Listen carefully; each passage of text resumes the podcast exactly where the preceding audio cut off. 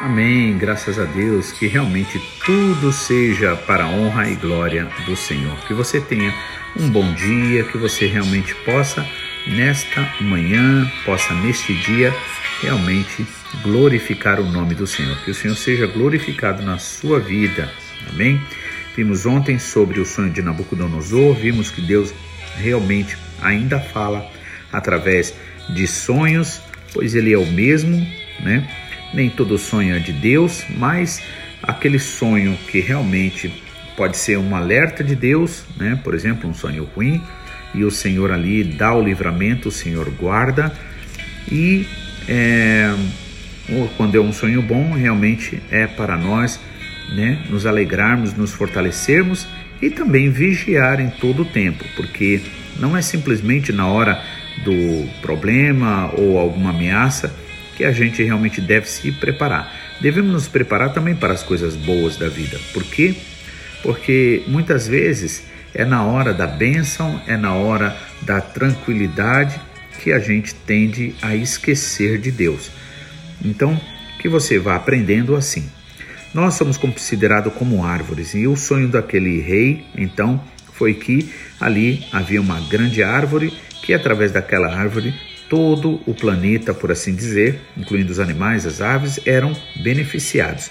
Mas de repente vem um anjo, aí ali no sonho dele é mostrado isso, né? Que diz o seguinte: derrubem a árvore, cortem os seus galhos, tirem as folhas e joguem fora as frutas, espantem os animais. Ou seja, e por que isso? Porque aquele rei, representado por aquela árvore grande ali, né, que através da vida dele muitos eram abençoados, ele não glorificou a Deus, ele não exaltou a Deus e agora vem uma, é, uma situação totalmente contrária ao que ele jamais gostaria que acontecesse. Né? Ele conta então o sonho ali e só sobra então o que? O tronco, né? E aquele tronco ainda tem que ser amarrado e tem que ficar ali, né? Recebendo o, o orvalho, né? Que significa ainda a graça, a misericórdia de Deus, né? E ele então conta o sonho, ninguém conseguiu interpretar, porque só Deus é que é, tem realmente a verdadeira interpretação para aquilo que é mais importante na vida do ser humano. E aí Nabucodonosor terminou aquele sonho, né, de contar aquele sonho a Daniel, e, esse, é, e ele diz assim: Não te espante, né? É, não te espante é, é, mas você, Beltzazar, pode dar a explicação porque o Espírito dos Santos Deuses está em você. Portanto, explique o que, os, os, o, que o sonho quer dizer.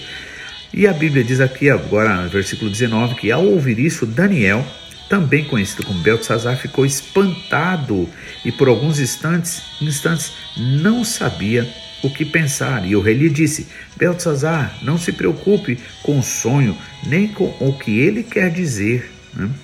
Mas Daniel respondeu: Ó oh, rei, quem dera que o sonho e a sua mensagem não fosse a respeito do Senhor, mas sim a respeito dos seus inimigos. O Senhor viu uma árvore que cresceu e cresceu até tocar o céu e que era tão grande que podia ser vista de qualquer parte do mundo. As suas folhas eram belas e ela dava tantas frutas que o mundo todo podia se alimentar delas. Animais selvagens descansavam na sombra da árvore e as aves faziam ninhos nos seus galhos. Aquela árvore, ó Rei, é o Senhor, pois o Senhor se tornou poderoso e o seu poder aumentou tanto que chegou até o céu e o seu domínio se estendeu pelo mundo inteiro. E o Senhor viu também um anjo descendo do céu e dizendo: Derrubem a árvore e quebrem todos os seus galhos, mas deixem ficar o tronco e as suas raízes e o amarrem com correntes de ferro e de bronze, para que fique no meio do capim bravo no campo. Assim o sereno cairá sobre esse homem e ele terá de comer o que os animais comem. Sete anos viverá assim. E Daniel continuou: Agora vou dar a explicação este, ao Senhor. Este sonho trata da sentença do Deus Altíssimo contra o Senhor, ó Rei.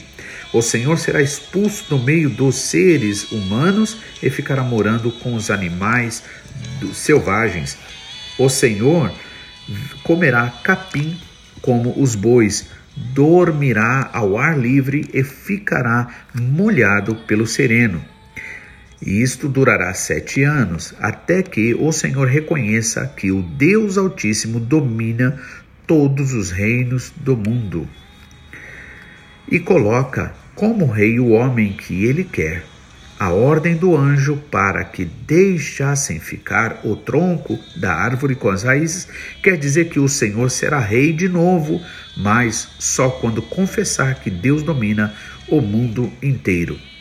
Ó oh, rei, aceite o meu conselho.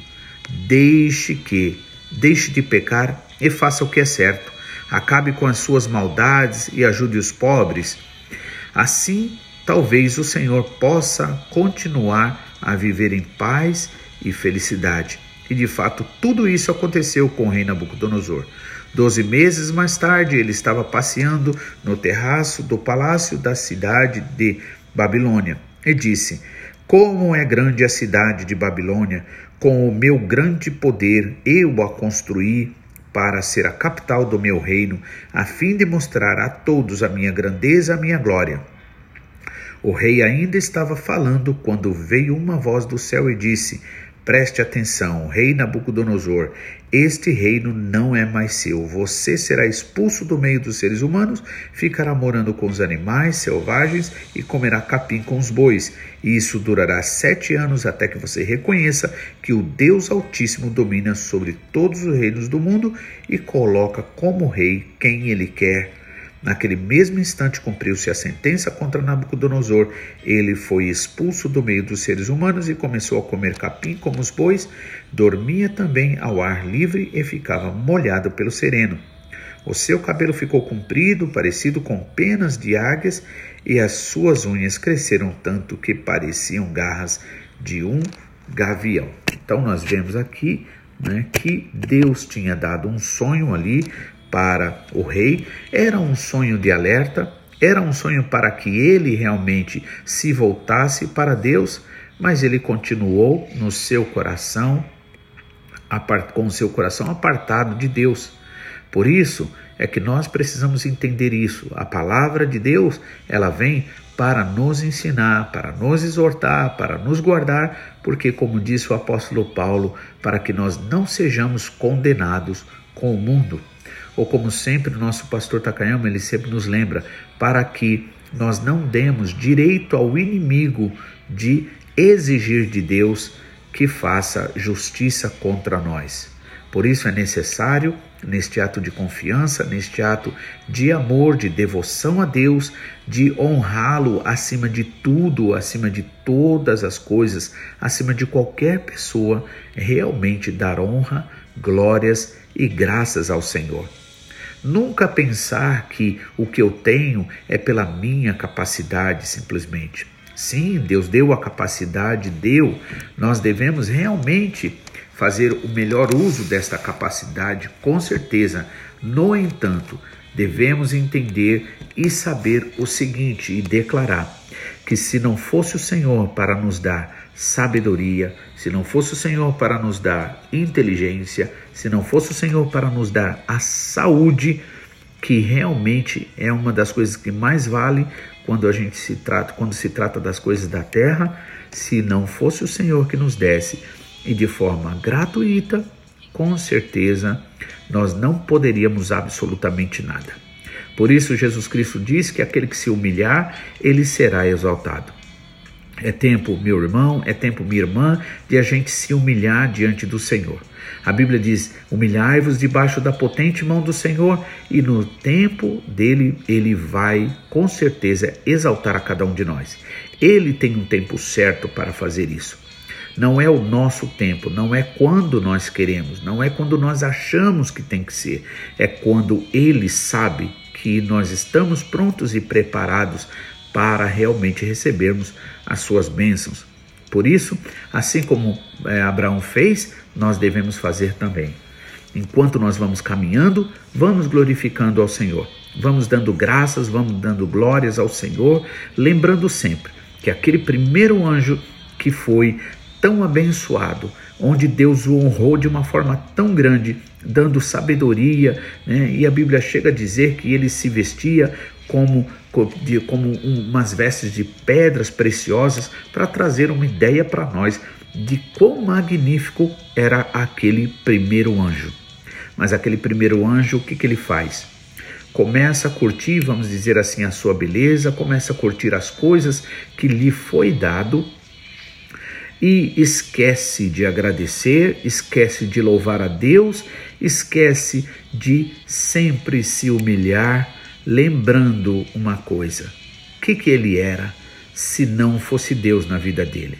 É por isso que é necessário que a gente mantenha sempre assim essa humildade. Muitas vezes os sentimentos vêm dentro de nós, muitas vezes através dos problemas de relacionamento, quantas vezes a gente pensa mal dos outros, quantas vezes a gente até chega a falar mal dos outros, quantas vezes nós esquecemos que é, buscar o mal do outro, na verdade, é buscar o nosso próprio mal. Né? Então, a promessa do Senhor, por exemplo, para Abraão foi: é, aqueles que te amaldiçoarem serão amaldiçoados. Aqueles que te abençoarem serão abençoados, aqueles que te bendizerem. Então, devemos sempre é, é, lembrar das palavras, das instruções do nosso Senhor, do seu exemplo, bem como do exemplo de todos aqueles que o serviram e ainda o servem, mesmo na nossa atualidade. Que Deus abençoe a nós, que nós possamos realmente entender.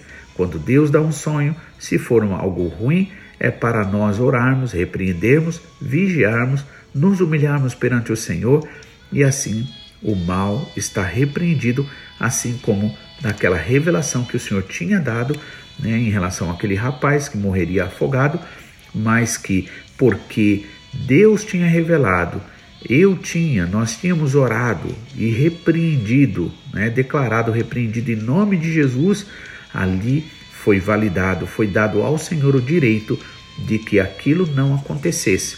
E não aconteceu, mas esteve preste a acontecer. O Senhor deu vitória.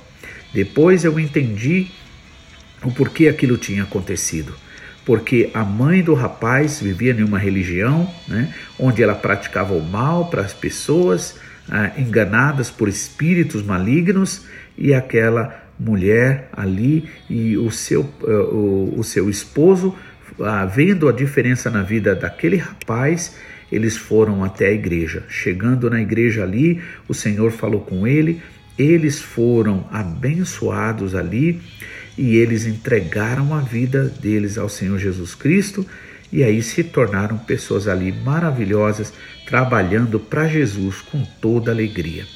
Então veja, quando Deus nos mostra algo assim ruim, quando as coisas estão ruins aí no mundo, as nuvens escuras, a situação ameaçadora, é o Senhor, vamos lembrar, o Senhor está nos chamando de volta, porque na maioria das vezes nós nos desviamos do Senhor de uma forma tão tranquila, de uma forma tão natural, que nem mesmo percebemos. E quando vemos, já estamos envolvidos em um mundo totalmente afastado de Deus.